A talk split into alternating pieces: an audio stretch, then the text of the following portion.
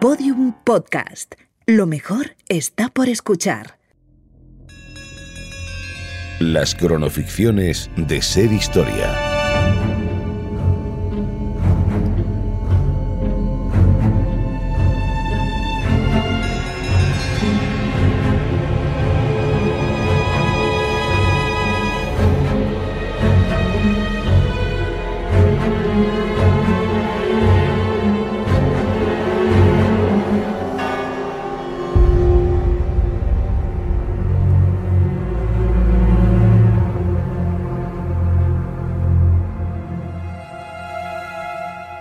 En el silencio de la noche resuena el ruido de los tiempos. La historia, la que se escribe con mayúsculas, rescata de entre los millones de historias y vidas que la conforman los momentos estelares en los que un deseo o un capricho o muchas veces una ambición cambiaron el rumbo de los acontecimientos y de los millones de historias y vidas que vendrían después y a las que luego se lleva el tiempo, también un ser con mayúsculas. Pero los egipcios descubrieron que había un modo de burlar a ese tiempo, a todos los tiempos, y desafiar sus silencios, momificando a seres humanos. De ellos, de los egipcios, heredamos el concepto de que pueda haber una vida después de esta vida, quizás el desafío a la muerte más grande jamás inventado. Pero lo que no lograron ni ellos ni nadie después hasta la fecha es momificar los momentos detener el curso del tiempo. O dicho de otra manera, mientras haya silencio, habrá tiempo. Todo con mayúsculas. Las momias del escondite DB320. Si el habla es plata, el silencio es oro. Es un proverbio árabe. Significa que es mejor estar callado si lo que uno va a decir no es más hermoso que el silencio. Mi nombre es Emil Brooks y soy alemán, o un efendi, como llaman en Egipto a los europeos. Nací en 1842 y soy arqueólogo. Egiptólogo más bien. Dicen las malas lenguas que la labor básica de un egiptólogo es llenar de polvo las vitrinas de los museos. Pero la verdad es que mi oficio consiste en romper los silencios más antiguos de la historia con las palabras más bellas del mundo. Porque cuando se entra a una tumba egipcia hay que saber escoger las palabras. Algunas momias llevan dormidas miles de años y hay que despertarlas con cuidado. Eso cuando las encuentra alguien como tú. Pero me da que Ahmed no era del tipo poético precisamente. Ahmed, de la familia Abdel Rasul.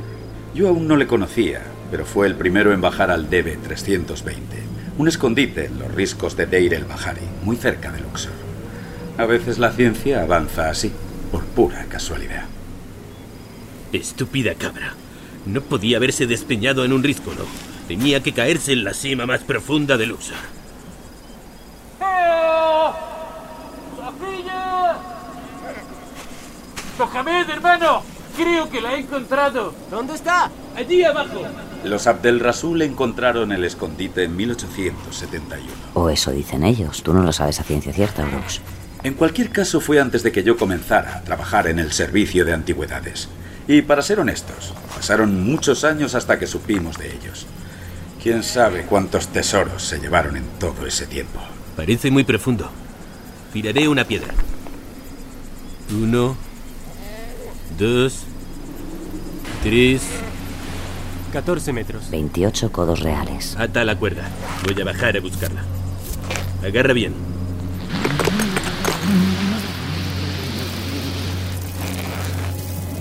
¿Todo bien? Sí. Sí. Ah, ah, ¡No! ¡No! ¡Ah! ¡Ah! Ahmed. Ahmed, ¿estás bien? Tranquilo, hermano. Estoy bien. Espérame ahí arriba. Voy a entrar. Hola. Mohamed, aquí hay algo. Veo unos ojos. Aquí hay alguien. Ni tocar por dentro la pirámide de Keops, ni acariciar la piedra de Rosetta, ni siquiera haber congelado el río Nilo. No, un momento. Es un sarcófago. Y ahí hay más. Nada es comparable a ser el primero en mirar cara a cara a los faraones más importantes del antiguo Egipto. Al menos para un egiptólogo enamorado del polvo de los siglos. ¡Hermano! ¡Son faraones! ¡Momias! ¡Olvida la cabra! ¡Los reyes de Egipto nos han premiado con su fortuna! Sí, la fortuna es caprichosa. Y en esta ocasión no quiso elegirme a mí, sino a Ahmed, un cabrero de la zona. Según las normas, lo correcto habría sido que informara enseguida del hallazgo al Servicio de Antigüedades de Egipto, es decir, a nosotros. Pero él y su hermano prefirieron lucrarse con la venta ilegal de todas esas maravillas. Pero no te preocupes, Brooks. Antes o después todo cae. La cuestión es cómo.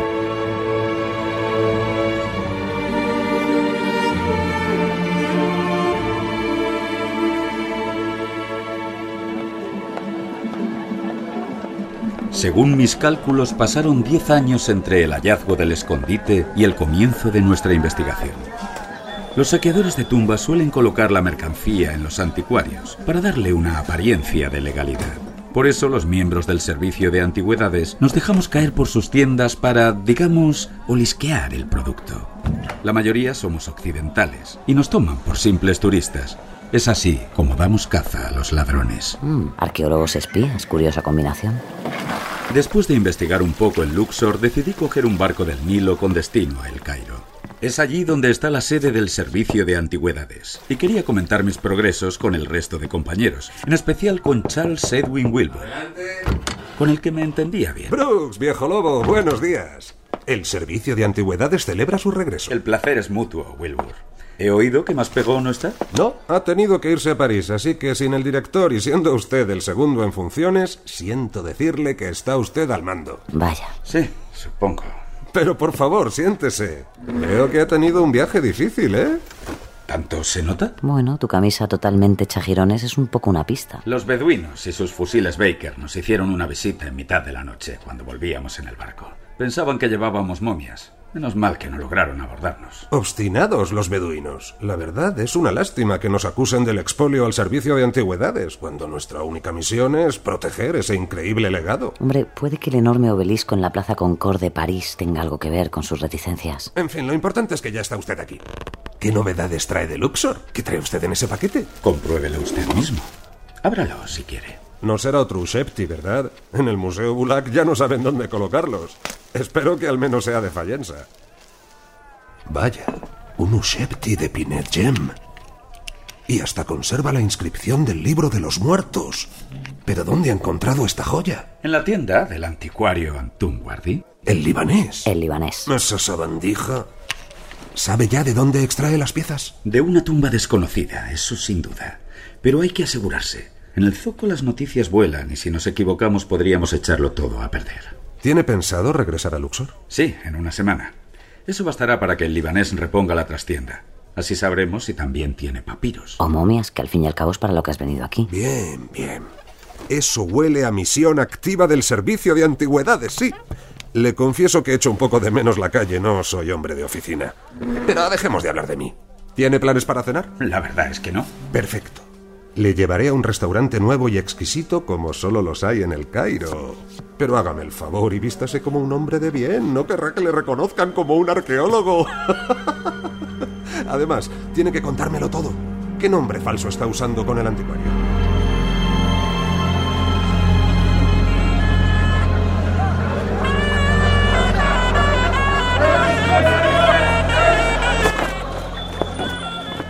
Bienvenido, señor Bismarck. Es un honor volver a verle.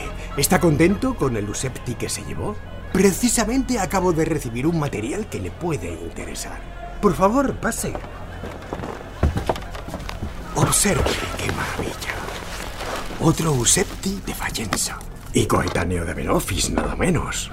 Coetáneo, dice. Señor Guardi, no es la primera vez que vengo a su tienda. Seguro que puede ofrecerme algo mejor que una figura coetánea. Ah, veo que es usted un hombre directo. Si me permite, repararé mi error con... Déjeme mostrarle. Esta otra pieza. Magnífica, como ve. Solo a un cliente tan selecto como usted le ofrecería algo así. Atento, Bruce, es un vaso canopo. Estas vasijas guardaban los órganos embalsamados del difunto. La tapa tiene la forma de una cabeza de halcón, el dios que... Que Besenuev. Para guardar el hígado y la bilis. Muy bien, Bruce. ¿Qué parte de que no sospeche que eres un experto no has entendido? Vaya, veo que está usted muy bien informado. ¿A qué decía que se dedicaba, señor Bismarck? A las exportaciones. ¿De dónde procede este vaso canopo? De una tumba, claro. Del Valle de los Reyes, para ser exactos. Ya. No quisiera ofenderle, pero no le veo mucho valor. Apuesto a que en Berlín podría encontrar uno similar y cerrado. Porque mire, este está abierto. Entiendo, señor Bismarck. Le confieso que no es usted un comprador cualquiera. Déjeme enseñarle algo más. Bruce, contrólate y céntrate en averiguar cómo consigue las piezas. No has venido aquí a que te llene el mostrador. Espero que esto sea de su agrado. Como sabrá, los papiros son los objetos más raros. Dios mío, un papiro de la reina Genutawi. Mierda. Vaya, es usted una caja de sorpresas. Yo ni siquiera sabía lo que ponía ahí. ¿Es que sabe usted leer jeroglíficos? Es que no te podías estar calladito. No, esto... Había leído estos signos en un libro, eso es todo. ¿Qué decía que exportaba usted, señor Bismarck? Cebada. Y cerveza también. Sea good, Brooks. ¿Tienes más tópicos? Me gusta este papiro. ¿Dónde dice que lo encontraron? En el Valle de los Reyes. Por 300 libras es suyo. ¿300 libras? Por esa cantidad me llevaría la mitad de su tienda. Por favor, reserve sus trucos para los turistas. 25 libras será suficiente. No encontrará un ejemplar así en otra parte, señor Bismarck. Ni usted un cliente como yo. De eso no me cabe duda. Pero 25 libras no es suficiente. Está bien. Le daré 30, como muestra de mi confianza. Consígame más papiros y se lo recompensaré. De acuerdo. Trato hecho. ¿Desea que le lleven el papiro a su hotel? No es necesario, gracias. Señor Guardi, ha sido un placer hacer negocios con usted. No se arrepentirá. Lo que tú digas, pero este se huele algo. Hasta pronto, señor Bismarck. Ahmed, Mohamed, ya podéis salir. Muy bien, libanés. Sigue vendiendo así. El jefe está muy contento. Mohamed, hermano, ¿a qué viene esa cara? Hice alemán. Hacía demasiadas preguntas. Mohamed tiene razón. No creo que ese Bismarck sea exportador de cerveza. Ahmed, esto huele mal. Deberíamos dejar el negocio durante un tiempo. Aquí nadie deja nada. El vicecónsul quiere más ventas y vamos a dárselas. Además tiene prisa por empezar con las momias. ¿Momias? No, no, no, no. no. Eso son palabras mayores. Antes hay que descubrir quién es ese tipo. ¡Basta! El vicecónsul quiere que vendamos más y esto es lo que haremos. Tendremos a ese Effendi controlado. No pasará nada. ¿Y cómo vamos a hacer eso? Se me está ocurriendo una cosa. La semana que viene el vicecónsul celebra una de sus fantasías con cientos de invitados. Si ese alemán va detrás de algo, acudirá. Pero nosotros también estaremos allí. Aprovecharemos para buscar nuevos clientes. Y si se le ocurre acudir, nos encargaremos de él. ¿Te quedas así más tranquilo, hermano? Sí. No. No sé.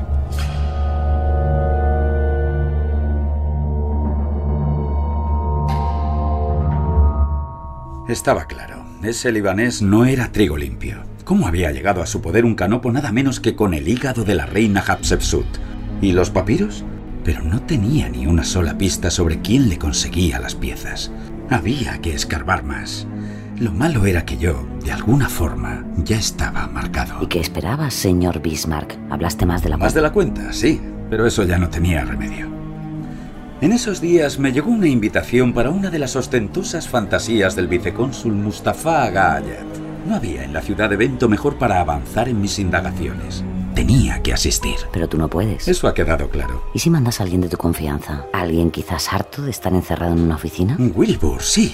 Pero tendríamos que pensar algo para que llame la atención del vicecónsul. El tal Mustafa es un tipo vanidoso. Yo creo que puedes convertir a Wilbur quizás en un... Senador. Senador de los Estados Unidos. Eso. Pero sin seudónimos. Tendría que presentarse con su nombre real, que a las puertas de palacio comprobarían su identidad. A Wilbur le va a encantar. Adelante, amigos. Bienvenidos a mi fantasía. Y disfruten de la fiesta. Portero, ¿quién es el siguiente? Charles Edwin Wilbur, senador de los Estados Unidos. Mmm, dólares. Perfecto. Con suerte le endiñamos una momia. Senador, sea bienvenido a mi humilde morada. Señor vicecónsul, le agradezco su invitación. Su palacio es verdaderamente fastuoso.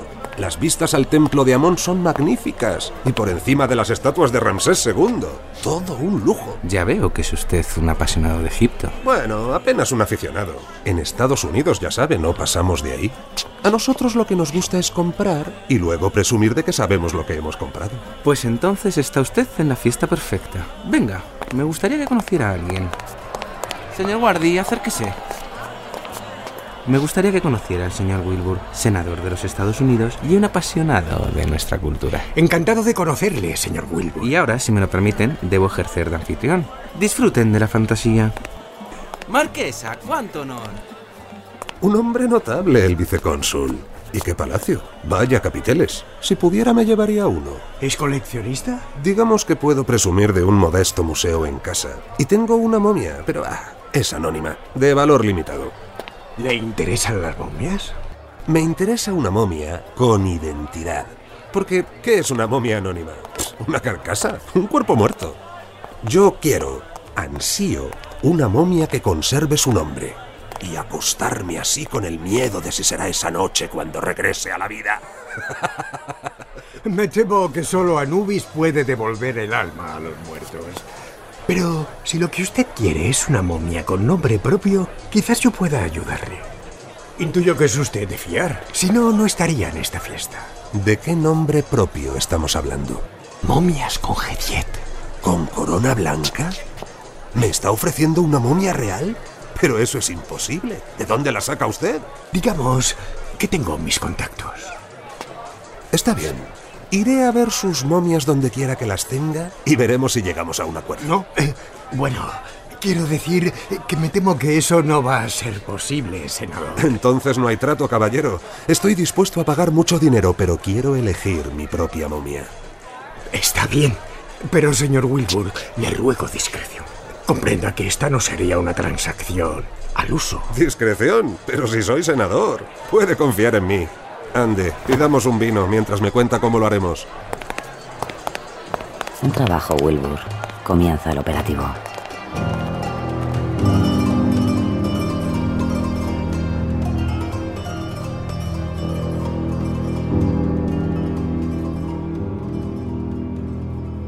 Señor Wilbur, vamos a repasar el operativo. El libanés, o seguramente sus secuaces, le conducirán hasta la tumba con los ojos vendados. Usted no podrá ver nada, pero no se preocupe. Nosotros sí le veremos a usted. Bendita luna llena. Solo necesitamos que nos guíen hasta la tumba para cogerles con las manos en la masa. Una vez allí nosotros haremos el resto del trabajo. Sin embargo, pasará un tiempo en el que estará solo y toda precaución es poca, así que irá armado. ¿Sabe disparar? ¿Qué pregunta, Bruce? Soy americano, amigo. Claro que sé. Tome este revólver.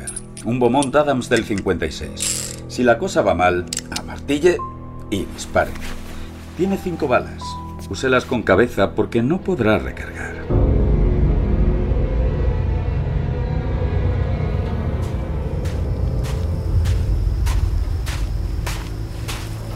Tres días después, Wilbur acudió a la cita acordada con Wardy el libanés.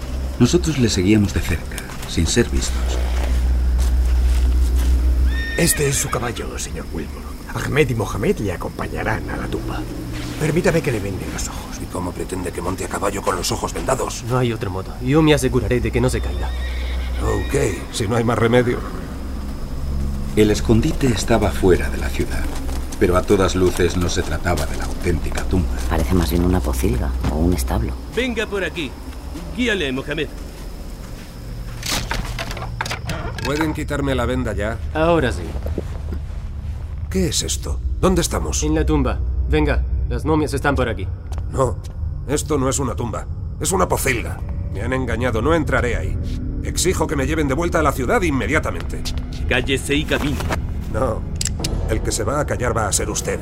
¡Al suelo! ¡Tiene un arma! ¡Maldito Effendi! ¡Corre, Mohamed, que no se escape! ¡Ha salido de la tumba! ¡Dame la pistola! ¡Pero Ahmed! ¡Si no se le ve! ¡Me la des, demonio! ¡Vuelve aquí, sucio Effendi!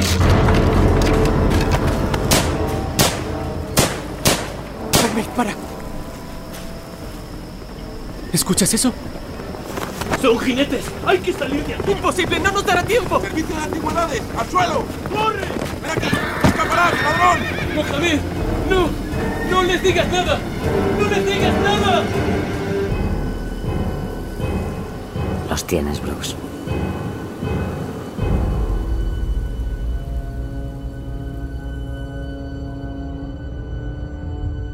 Un tipo duro ese Ahmed, vaya que sí. Le interrogamos durante semanas y resistió hasta límites insospechados. Pero la cadena siempre se rompe por el eslabón más débil. Y Mohamed estaba harto de seguir huyendo. Le preocupaba su familia y accedió a llevarnos al escondite. Has hecho lo correcto, Mohamed. Es lo mejor para ti, para tus hermanos y para tus padres. Bueno, no sé si eso es del todo cierto. Ahora es un traidor para su familia y para los beduinos. ¿Qué harán con los tesoros? Protegerlos, conservarlos y estudiarlos. Y según su estado, exhibirlos en el Museo Bulak del Cairo. Y si no, pues en el de Londres, ¿eh, Brooks? Ya hemos llegado. Ese es el agujero. Vaya, es profundo. 14 metros. 28 codos reales. Bajemos.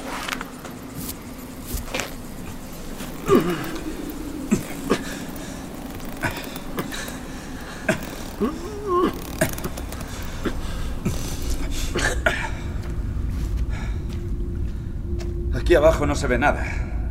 Mohamed, prepara las antorchas.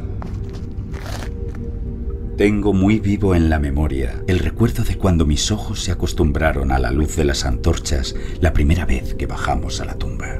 Brooks, mira, un grafito en hierático. Los cuerpos de Pinerjem II y su esposa Nesik Honsu están enterrados aquí. Parece escrito por antiguos sacerdotes. Las momias están por ese pasadizo. Había una comunión muy clara entre aquellos objetos. Aquí es. La montaña de las momias. Oh, Dios mío. Uno, dos, tres, diez ataúdes. Es el legado del antiguo Egipto, que a veces trasciende nuestro corazón y nos hace partícipes de su propia historia. Este es Seti I, faraón de la decimonovena dinastía, hijo de Ramsés. Recuerdo que los revestimientos dorados y la superficie pulida irradiaban de una forma tan clara mi emocionado reflejo. Amenofis I de la decimoctava dinastía. Que parecía que estaba observando el rostro de mis propios antepasados. Brooks, esto es la cueva de Ali Baba. ¿Quiere ver la segunda cámara? ¿Hay más? Siga mi voz.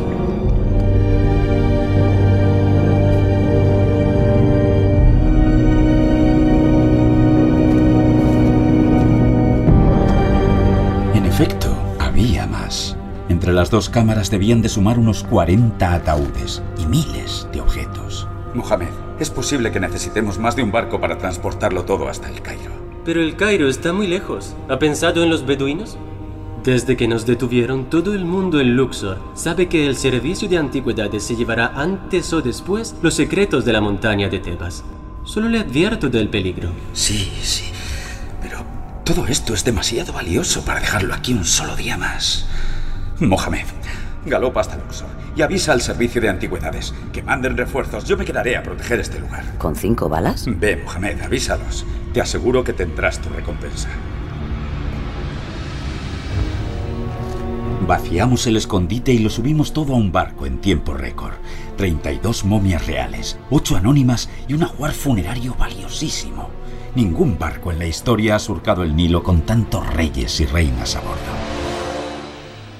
40 momias en una tumba y la mayoría de ellos faraones. Mi hipótesis es que en algún momento de la historia los sacerdotes recurrieron a este escondite por miedo a los saqueos. Y tú lo has encontrado gracias a unos saqueadores. De entre todas las imágenes que permanecen en mi memoria, jamás me quitaré de la cabeza esa momia con el rostro desencajado y angustiado, en un grito sin fin. Estoy convencido de que lo enterraron sin extraerle los órganos del abdomen. Es decir, vivo. Vivo y sin su nombre, para condenarle a la pena eterna. Me pregunto cuántos más silencios de arena y piedra estarán esperando a ser descubiertos. Muchos, Bruce. Tantos como preguntas somos capaces de hacernos.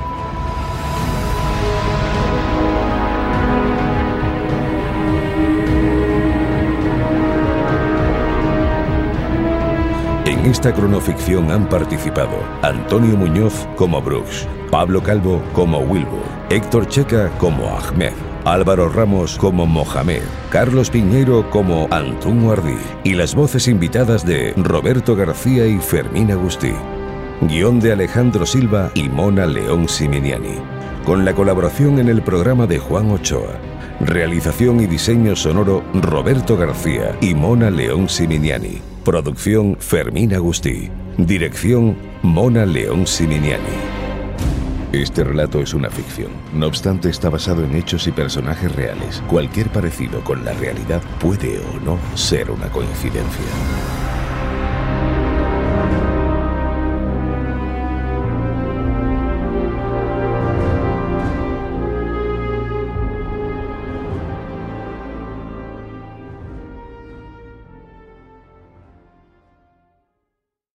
Todos los episodios y contenidos adicionales en podiumpodcast.com y en nuestra aplicación disponible para dispositivos iOS y Android.